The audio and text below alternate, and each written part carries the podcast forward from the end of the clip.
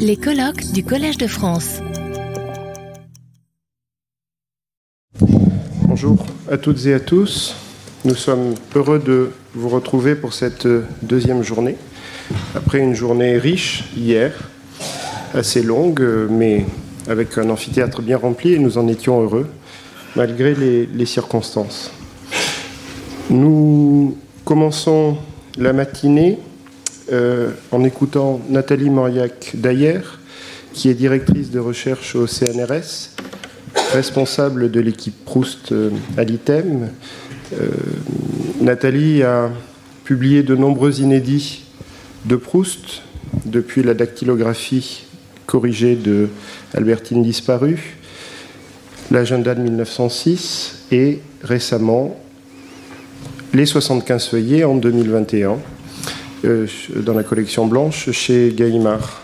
Nathalie est une personne, vous le savez, centrale pour les études proustiennes, qui organise beaucoup de choses. Elle a dirigé de nombreux collectifs depuis 10-15 ans. 15 ans. Et euh, elle s'occupe aussi, elle dirige aussi euh, la publication en transcription diplomatique et en facsimilé des 75 cahiers de brouillon euh, de, la recherche du temps perdu conservé à la Bibliothèque nationale. Il y a désormais sept volumes qui sont parus, dont le cahier 7 tout récemment. Elle va nous parler ce matin d'un sujet avec un titre prometteur, Frémir en 1907. Merci Nathalie. Merci à toi Mathieu.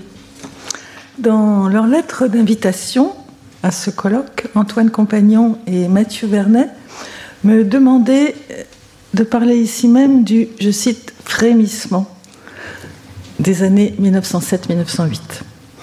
Ayant à l'esprit, je suppose, le manuscrit des 75 feuillets, rédigé au tournant de ces années-là, et publié en 2021 avec quelques manuscrits inédits datant de la fin de 1907 ou du début de 1908.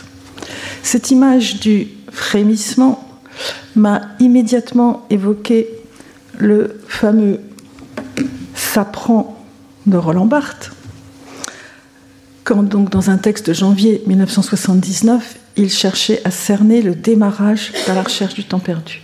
Tous les écrits de Proust qui précèdent la recherche ont un aspect fragmentaire, fragmenté, court, de petites nouvelles, des articles, des bouts de texte. On a l'impression que les ingrédients sont là, comme on dit en cuisine, mais que l'opération qui va les transformer en plat n'a pas encore eu lieu. Ce n'est pas vraiment ça. Et puis, tout d'un coup, septembre 1909, ça prend. La mayonnaise se lit et n'a plus dès lors qu'à augmenter peu à peu. Ces deux images, frémir et prendre, relèvent du même paradigme culinaire, appliqué au démarrage. Il y aurait un moment où l'on s'approcherait du changement d'état, mais on n'y serait pas encore, ça frémirait. Et puis, un moment où l'état chimique aurait changé, ça aurait pris. Ainsi, en 1907-1908, ça n'aurait fait que frémir. Comme disait Proust lui-même dans ses remarques sur le style en 1920, l'eau bout à 100 degrés, à 98, à 99, le phénomène ne se produit pas, les à peu près d'images ne comptent pas, et j'ajoute les à peu près de textes sans doute non plus. Indépendamment. Test 1, 2, 3. Donc là, c'est l'air d'aller. Ouais, très bien. Ok, super. Indépendamment même de la date qu'avance euh, Barthes, septembre 1909, euh, date euh, sur laquelle il avait fait très vite marche arrière, car il avait été tensé par les généticiens du Centre d'analyse des manuscrits de l'ENS. Donc indépendamment de cette date, le Sapran s'est transformé au fil du temps en une vulgate critique à savoir que la recherche du temps perdu serait née d'un essai, que le roman ou le livre, on ne sait plus depuis hier, serait sorti de l'essai, que sans contre Sainte-Beuve, nous n'aurions pas eu à la recherche du temps perdu. Donc, alors, le roman serait-il sorti de l'essai? C'est cette vulgate critique qu'on peut, dont on peut douter. Car ce que nous ont appris les 75 feuillets, réapparus, c'est qu'une portion non négligeable du matériau qu'on retrouvera dans la recherche du temps perdu existait déjà en 1908, certes avec des traces autobiographiques, mais sous une forme qui nous est a posteriori immédiatement familière. Le romanesque, ou si vous préférez le narratif, n'est pas sorti de l'essai sur Sainte-Beuve. Il l'avait précédé sous une forme qui transcendait déjà celle de Jean Santeuil et de Sur la lecture. Et pourtant, s'il est vrai que le livre n'est pas sorti de l'essai, il l'a utilisé comme tremplin, comme propulseur, non pour démarrer, mais pour redémarrer, puisque le passage par l'essai devenu récit a fourni à Proust le schéma ou le cadre narratif qui lui manquait, à savoir ce dormeur qui dort mal et se souvient, à la faveur de la mémoire de son corps, des différentes chambres où il a vécu, point de départ d'autant de remémorations possibles, c'est-à-dire de récits. Et s'il fallait choisir un sapran exemplaire, je, le placerais, quant à moi, après beaucoup de chercheurs qui pourtant ne connaissaient pas les 75 feuillets, à savoir Claudine Quémard, Anthony Pioux, Françoise Le Riche, je le placerai dans le cahier 4 de 1909. C'est en effet dans ce cahier que confluent deux fleuves, ou plutôt que le fleuve du Contre-Sainte-Beuve, récit, reçoit le puissant affluent des 75 feuillets, qui va finalement le faire diverger. Dans le cadre du souvenir nocturne des chambres, Proust importe les promenades hygiéniques de la grand-mère, la scène du coucher et les côtés. Mais justement, on observe bien à cette occasion comment, après ça avoir pris, ça se dissout, ça se déprend. L'enchâssement des promenades des côtés au milieu du récit du baiser du soir Autrement dit, l'intrication de deux chapitres des 75 feuillets que Proust réalise dans le cahier 4 ne le satisfait pas, puisque dès la version suivante de la scène du coucher, les côtés ont repris et pour de bon leur indépendance. Et jusqu'à la fin de la genèse de la recherche du temps perdu, ça prendra, ça se défera et ça reprendra. D'une certaine manière, Seule la publication mettra fin au frémissement qui agite le texte, assez soubresaut. Mais aujourd'hui, je voudrais prendre les choses autrement, écouter autrement ce frémissement.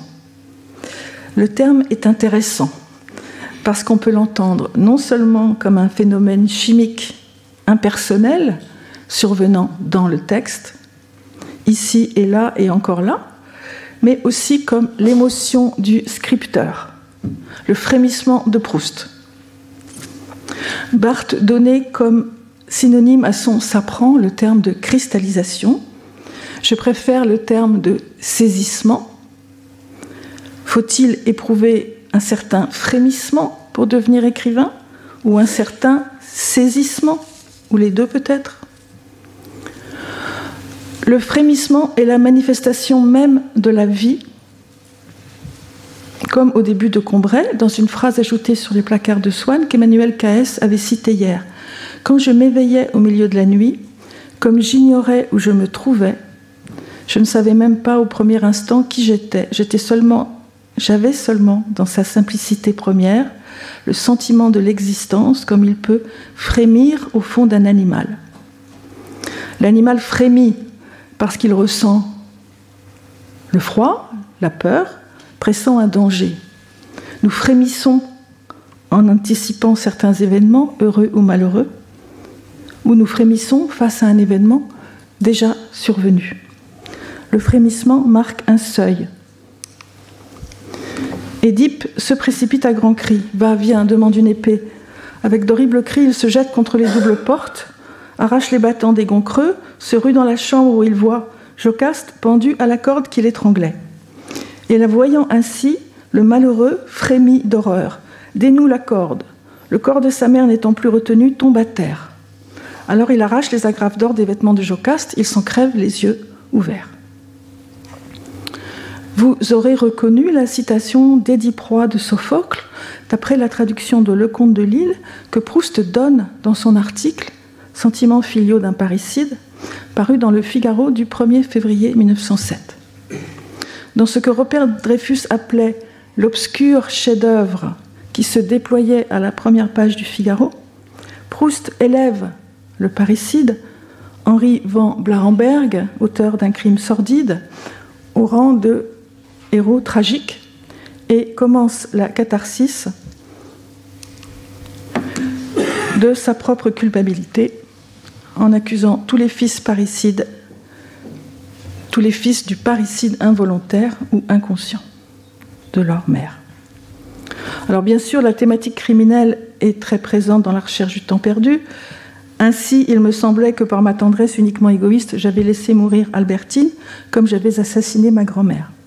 Est-ce même la peine de le dire La relation du héros avec sa grand-mère, dont nous suivons la terrible agonie, transpose celle de l'auteur avec sa mère.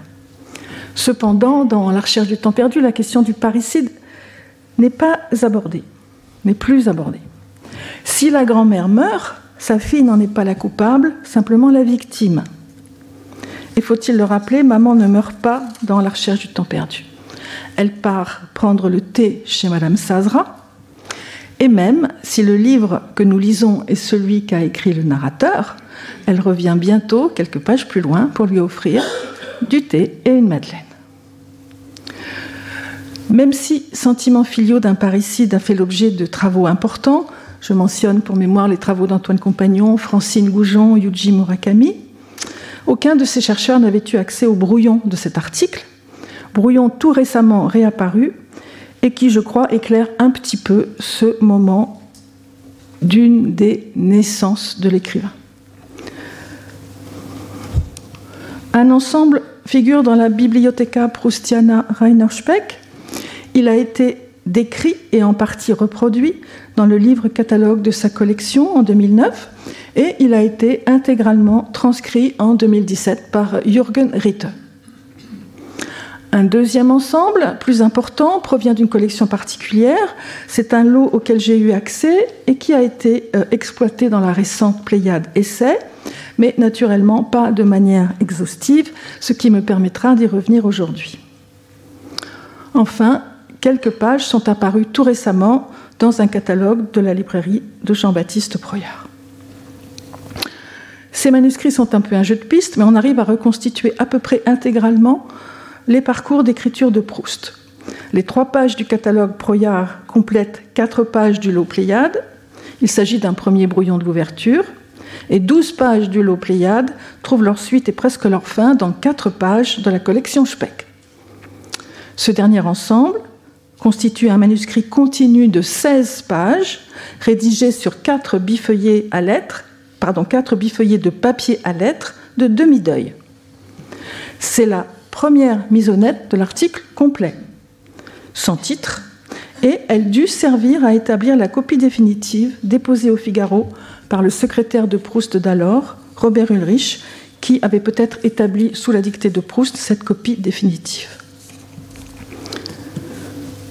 Dans ce manuscrit suivi, on trouve la trame de l'article, la lettre que je rappelle pour ceux d'entre vous qui ne l'auraient pas à la mémoire, la lettre de condoléances adressée au fils Blarenberg à la suite, adressée par Proust au fils Blarenberg à la suite de la mort de son père, sa réponse témoignant d'un, je cite, si grand amour filial, une autre réponse plus récente à une demande de renseignement sur un employé de chemin de fer, l'évocation du matin où Proust allait justement répondre à cette seconde lettre, la réflexion sur cet acte abominable, pas encore voluptueux dans le manuscrit, qui s'appelle Lire le journal, la découverte du drame dans le Figaro, la comparaison du meurtrier avec Ajax, aveuglé par Athénée, celle de sa mère assassinée avec la petite princesse de guerre morte en couche, la vision de l'œil blessé du suicidé appelant le rapprochement avec Édipe, enfin la grande péroraison sur le parricide, ce fils, je cite, tendre et pieux, victime d'une fatalité physiologique, et sur tous les fils assassins de leur mère. Il manque encore dans cette première mise net quelques ajouts importants, comme le portrait moral de Van Blarenberg et la réflexion sur la méduse de Michelet, et surtout les citations, puisque Proust se contente de les signaler en ouvrant les guillemets. Ainsi, pour les, deux lettres d'Henri Van Blarenberg, les extraits des pièces de Sophocle, dans la traduction de Le Comte de Lille, et pour le passage sur l'article du matin. La conclusion est restée en suspens. Une vue si douloureuse celle de la mère vieillie, donc par les soucis que lui a causés son fils,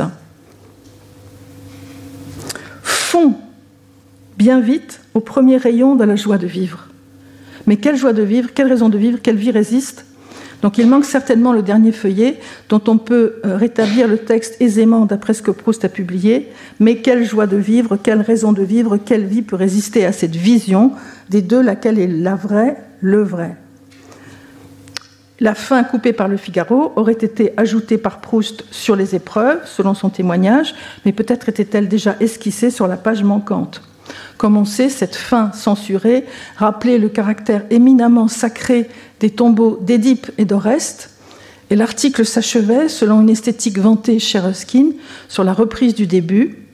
Ainsi se plaignait Proust à Calmette, ce mot de parricide qui avait ouvert l'article le refermait, une sorte d'unité était imposée par là à l'article. Proust ne voulait-il pas qu'on sût qu'il avait beaucoup travaillé à Sentiments filiaux? À Robert Dreyfus, il écrit que l'article est laborieux, quoique hâtif. Je l'ai écrit sans brouillon, sur les feuilles que le Figaro a eues. Et de même à Lucien Daudet, je l'ai écrit sans brouillon, tout de suite, sur la copie, devant le livret le jour même. Et sans doute cela peut excuser bien des fautes. Mais cela n'excuse pas la qualité, continue Proust. Et quoique hâtif, il est laborieux, il est vrai que depuis ma traduction de Sésame, je n'ai pas écrit une ligne. Pour mémoire, il est exact que Proust n'avait rien publié en 1906, exception faite de l'édition de Sésame et l'Élysée, qu'il avait achevé du vivant de Madame Proust, et d'un compte-rendu des Pierres de Venise, traduit par Mathilde Crémieux, compte-rendu qui s'attachait aussi aux souvenirs de sa mère, à la fois par son thème Ruskin et Venise, et par son auteur, petite cousine du côté maternel. Sentiment filiaux d'un parricide marque en effet son retour à l'écriture après la perte de sa mère.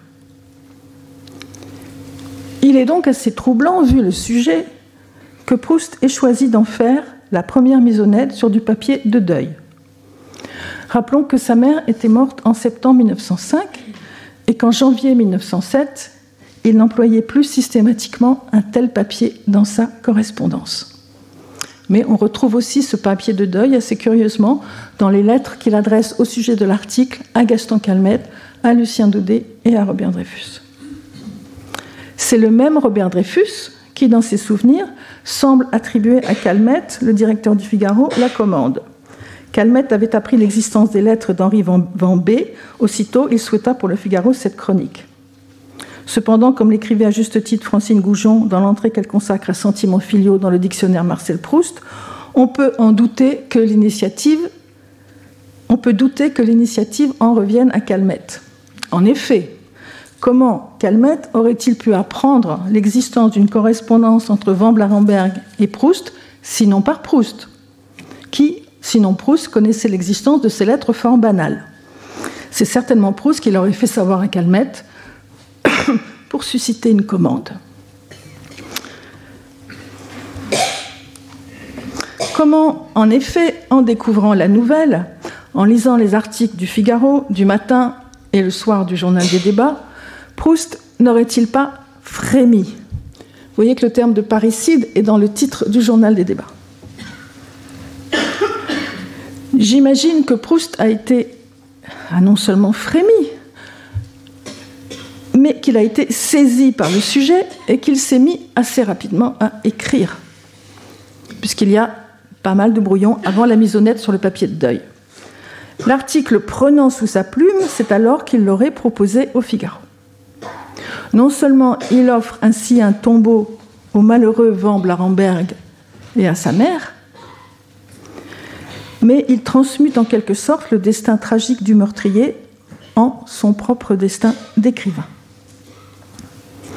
Que nous apprennent les brouillons Ils montrent une mise à distance progressive des protagonistes, ce qui évite toute contamination et permettra le passage au général nécessaire à la mythification.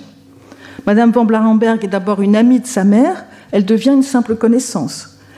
Si Proust lui-même a dîné quelquefois avec son fils, ce fut ensuite avec son fils, mais chez des amis communs. L'employé de chemin de fer de la Compagnie de l'Est qu'on m'avait recommandé devient un employé à qui un de mes amis s'intéressait. Parallèlement, Proust dramatise. Dans une version des brouillons, la seconde lettre de Van Barenberg arrive en même temps que le Figaro. Et je soupçonne que dans la version publiée, selon laquelle Proust allait justement répondre à Blanc-Blarenberg quand il a appris le drame, eh bien, il y a peut-être autant de fictionnalisation. Comme d'ailleurs l'ingestion du café au lait qui n'a certainement pas été matinale comme dans l'article. Proust accentue et surtout le tragique. Les brouillons nous apprennent qu'il avait d'abord recouru pour les citations de Sophocle à la traduction de l'helléniste Émile Pessonneau. C'est peut-être la traduction de ce Pessonneau qui lui a donné l'idée de mettre au présent plutôt qu'au passé simple, dans la traduction de Le Comte de Lille, le récit du messager, selon un procédé fréquent de l'hypotypose.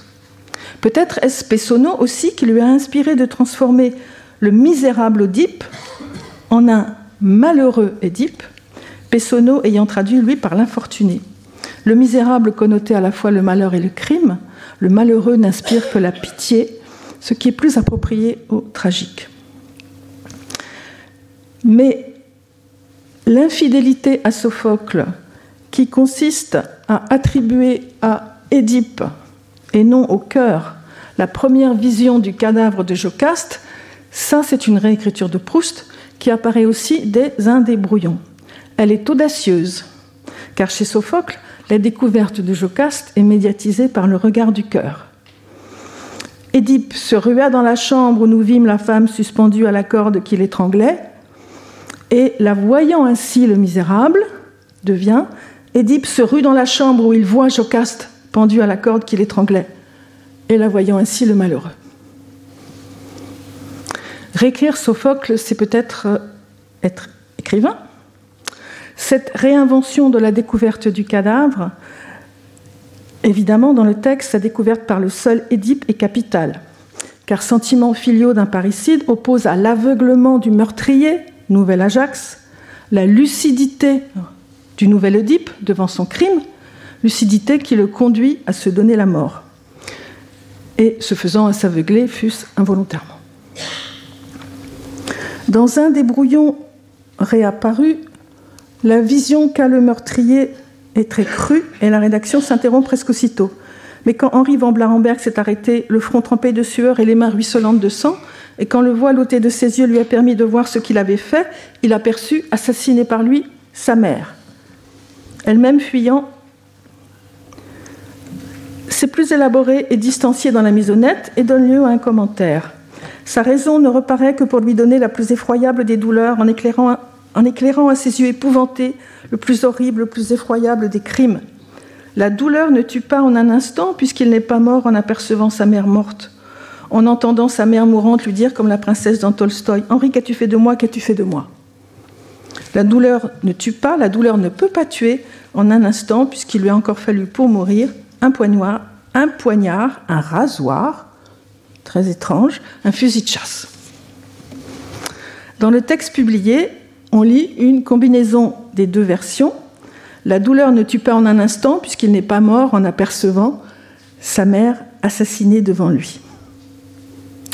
Mais c'est dans la version intermédiaire abandonnée, évoquant la vision de la mère morte, qu'apparaissait aussi l'impuissance de la douleur à tuer. La vision était beaucoup plus universelle que celle du parricide, c'est-à-dire en l'occurrence personnelle, personnelle à l'écrivain. Je vais enfin avancer dans le temps un petit peu euh, pour vous dire que nous devons, je pense, rapprocher ce passage du brouillon de sentiments filiaux d'un parricide d'un brouillon un peu plus tardif, rédigé sans doute à la fin de 1907, et qui donne une version du soir de très peu antérieure à celle de 75 feuillets. La douleur ne tue pas en un instant puisqu'il n'est pas mort en apercevant sa mère morte. Je n'aimais certainement plus depuis longtemps ma mère, autant que je l'aimais quand j'étais enfant. Sans cela, comment aurais-je pu lui survivre? Je passe, euh, pour ne pas être trop longue, sur les autres traces que laissent sentiments filiaux dans les 75 feuillets. Euh, elles sont assez faciles à voir et euh, je pense que vous pourriez les retrouver. Donc je passe pour avancer encore dans le temps sur ces traces de sentiments filiaux.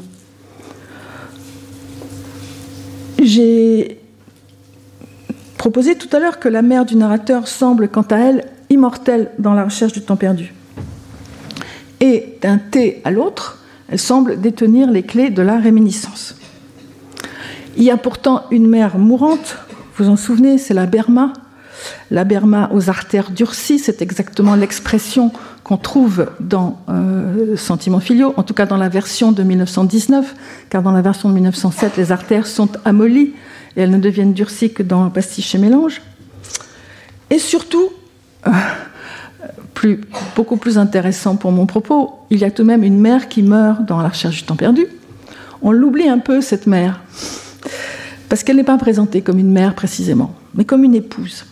Et cette mère qui meurt, elle meurt dans toutes les premières pages, les toutes premières pages du livre, c'est la mère de Charles Swann. J'entendais plusieurs fois par an mon grand-père raconter à table des anecdotes toujours les mêmes sur l'attitude qu'avait eue M. Swann le père à la mort de sa femme qu'il avait veillée jour et nuit. Mon grand-père, qui ne l'avait pas vu depuis longtemps, était accouru auprès de lui dans la propriété que les Swann possédaient aux environs de Combray et avait réussi, pour qu'il n'assistât pas à la mise en bière, à lui faire quitter un moment tout en pleurs la chambre mortuaire. Ils firent quelques pas dans le parc où il y avait un peu de soleil. Tout d'un coup, M. Swann, prenant mon grand-père par le bras, s'était écrié Ah, mon vieil ami, quel bonheur de se promener ensemble par ce beau temps Vous ne trouvez pas ça joli, tous ces arbres, ces aubépines et mon étang dont vous ne m'avez jamais félicité? Vous avez l'air comme un bonnet de nuit. Sentez-vous ce petit vent? Ah, on a beau dire, la vie a du bon tout de même, mon cher Amédée. Brusquement, le souvenir de sa femme morte lui revint et trouvant sans doute trop compliqué de chercher comment il avait pu, à un pareil moment, se laisser aller à un mouvement de joie, il se contenta par un geste qui lui était familier, chaque fois qu'une question ardue se présentait à son esprit, de se passer la main sur le front, de passer la main sur son front, d'essuyer ses yeux et les verres de son lorgnon. Il ne put pourtant pas se consoler de la mort de sa femme. Le geste qu'a M. Swann passer la main sur le front, c'est le livre de Bertrand Leclerc, Le train de Proust, qui a attiré mon attention sur lui. Proust ne le savait certainement pas, écrit Bertrand Leclerc, mais il me plaît infiniment que dans la langue des signes qu'emploient les sourds, ce geste qui nous fait passer la main sur le front correspond au mot oubli. Monsieur Swanpère oublie, en effet, la mise en bière de sa femme défunte. Ce sont, remarquez-le, quelques pas dans le parc où il y avait un peu de soleil, qui provoque son inconséquence. Mais cette inconséquence était déjà celle des fils parricides involontaires.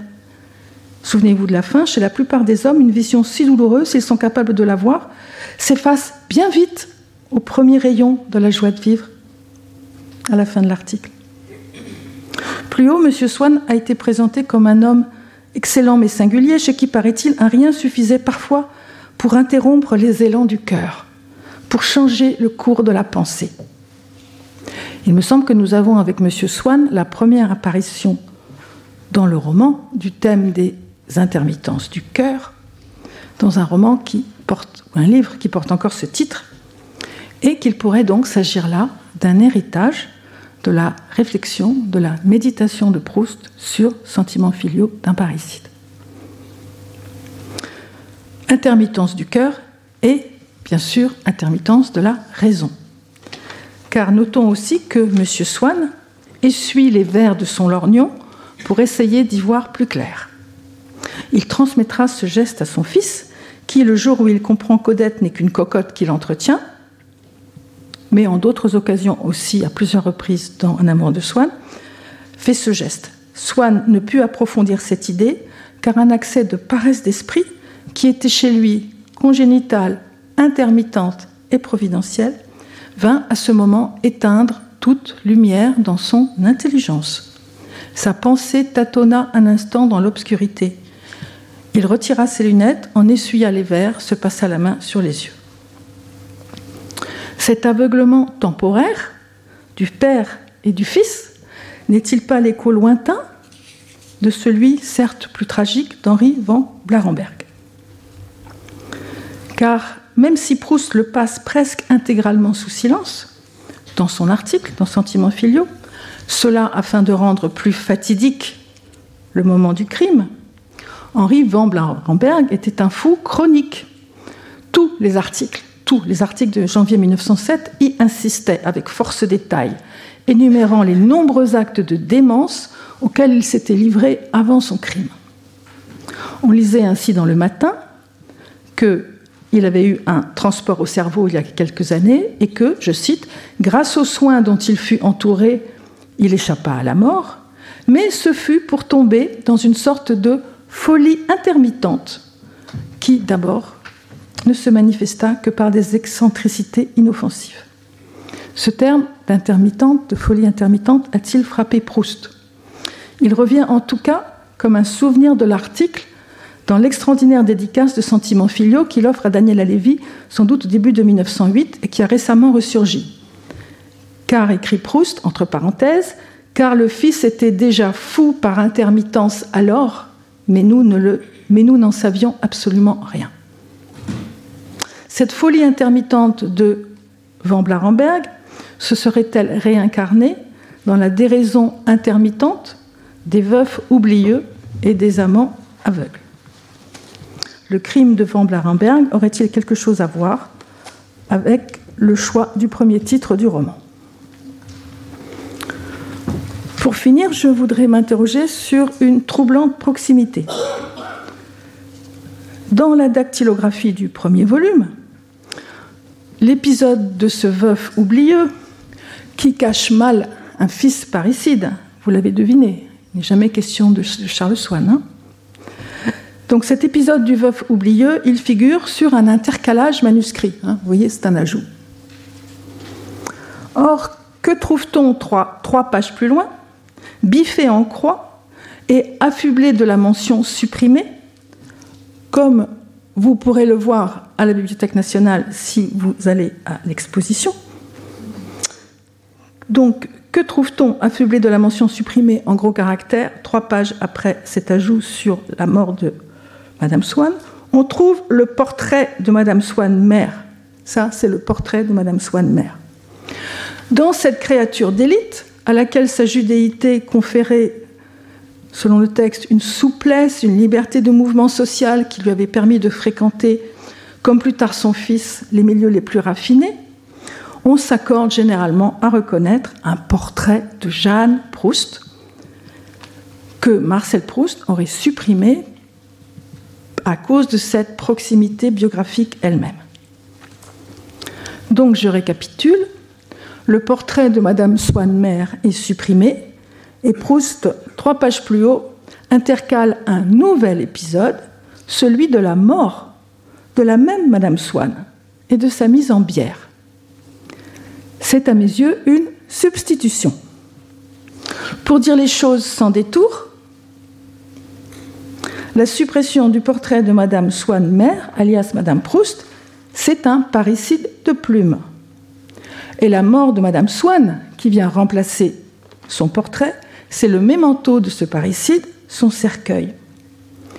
Peut-être que devenir écrivain, pour Marcel Proust, c'est redoubler le crime involontaire d'avoir été un fils par ce meurtre de plume et en garder la mémoire, la mémoire discrète, intime. En tout cas, c'est par cet acte d'étrange piété que Sentiment filiaux d'un parricide est présent au seuil du roman. Je vous remercie.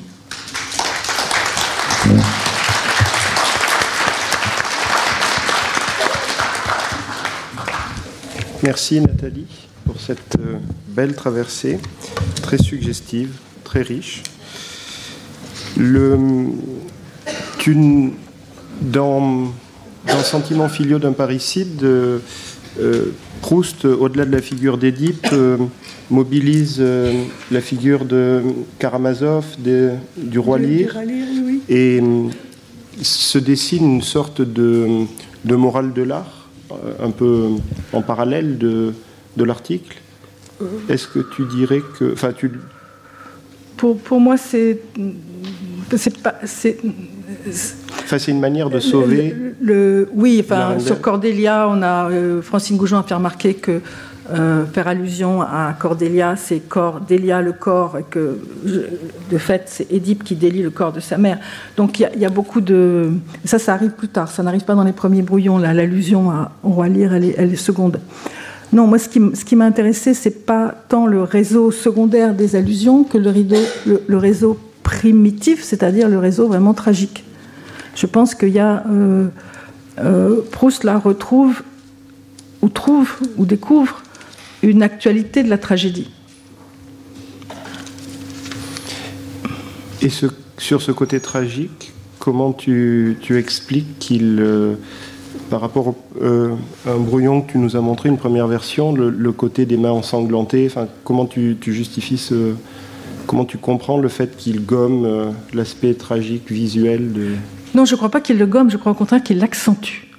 Je crois qu'il, euh, je crois qu'en transformant, en, choisissant la traduction de, Le Comte de Lille, qui, est, qui, est, plus belle que celle de Pessonneau, mais en la mettant au présent, en, faisant que ce soit Édipe qui voit le premier Jocaste. Je pense qu'il accentue très, euh, avec une grande puissance et une grande efficacité, le tragique de la scène. C'est pour ça que je dis qu'il réécrit non seulement le conte de Lille, parce qu'il modifie le conte de Lille, mais il réécrit et le conte de Lille et Sophocle euh, avec une, intelligence euh, extraordinaire. Donc il accentue le tragique. C'est pour ça que le euh, enfin, Karamazov et, enfin, lire, lire, arrive après, et c'est vrai que je ne l'ai pas étudié parce que ça n'apparaît pas dans les brouillons que j'ai eu à ma disposition. Mais il y a sûrement des brouillons encore qui sont dans la nature quelque part, comme toujours avec Proust, donc euh, on le trouvera peut-être un jour. L'image très visuelle, là, où tu dis qu'il s'interrompt, on a quand même l'impression que ça va peut-être un peu loin, non? En termes. Qu'il s'interrompt. Euh, est-ce que tu peux remonter tes slides? C'est la première là-haut, oui, tu n'as pas dit qu'il s'interrompait euh, Oui, elle-même ah fuyant, le texte, oui, le texte est interrompu. Oui. Et, l'image du front trempé de sueur, les mains ruisselantes de euh, bah, C'est là, oui. Oui. Oui, ça, c'est en fait ça, c'est la traduction de Pessonneau, ça. C'est pas, pas chez le Comte de Lille, ça. Oui. Et elle n'est pas un peu trop suggestive, euh, l'image, là, de voir le corps ainsi? Ah, mais il va, il va, reprendre, il va reprendre le front trempé de sueur et les mains ruisselantes de sang dans la traduction de Le Comte de Lille. Hein. Je ne sais plus ce que c'est exactement, mais c'est repris dans la traduction. De... Donc, il y a, le, texte est, euh, comment dire en anglais, gross. Hein. Je ne sais pas comment dire ça en français, mais c'est gross.